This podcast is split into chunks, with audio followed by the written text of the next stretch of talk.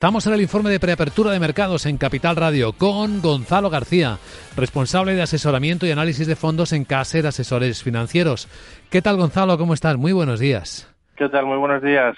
Bueno, ¿nos ayudas a poner los mercados en el mapa? ¿Cómo estamos? ¿Cómo nos han quedado las tendencias? Bueno, pues vamos a intentar aterrizarlo porque vaya, vaya semanas llevamos.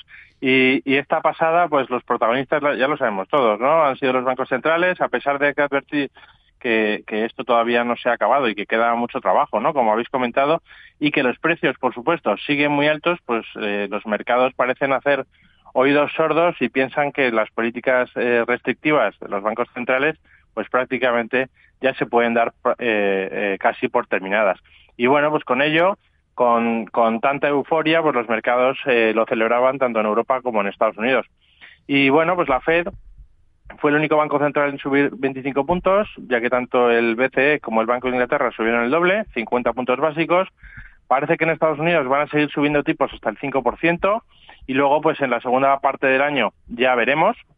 Eh, y por su parte el Banco Central Europeo parece que subirá otro medio punto y esto en la reunión del 16 de marzo y pues después también ya se verán los datos.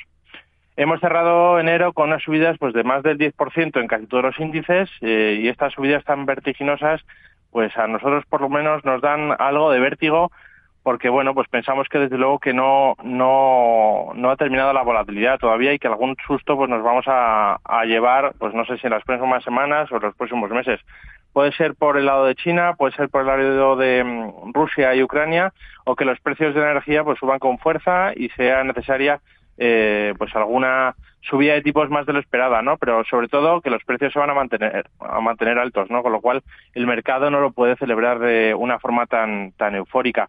Y esta semana, pues seguirá siendo muy intensa desde el punto de vista macro, no hay bancos centrales, pero hoy hemos tenido, como ha comentado Sandra, pedidos de fábrica en Alemania y a las diez y media tenemos el índice Sentix en la eurozona y también ventas eh, minoristas eh, también la eurozona, y ya el martes tendremos producción industrial en Alemania y en España y balanza comercial en Estados Unidos. El miércoles solicitudes de nuevas hipotecas en Estados Unidos, que esto será muy importante, y ya el viernes índice de precios de producción en Japón y en China también, y también tendremos en China IPC y en Estados Unidos eh, confianza de la Universidad de Michigan. Y por su parte, bueno, pues continuaremos con la presentación de resultados a este y al otro lado del Atlántico. En Europa, por ejemplo, esta semana será el turno de BP, de BNP, de Societe General, de Siemens, de Unilever, de Crédit Agricole o de L'Oreal, entre otros, porque hay muchos otros.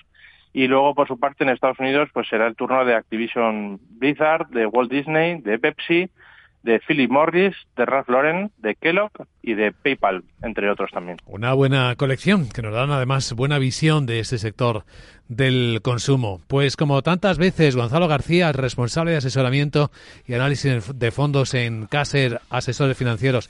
Gracias por ayudarnos con la hoja de ruta de la semana y buena semana. Muchas gracias. Gracias y un abrazo.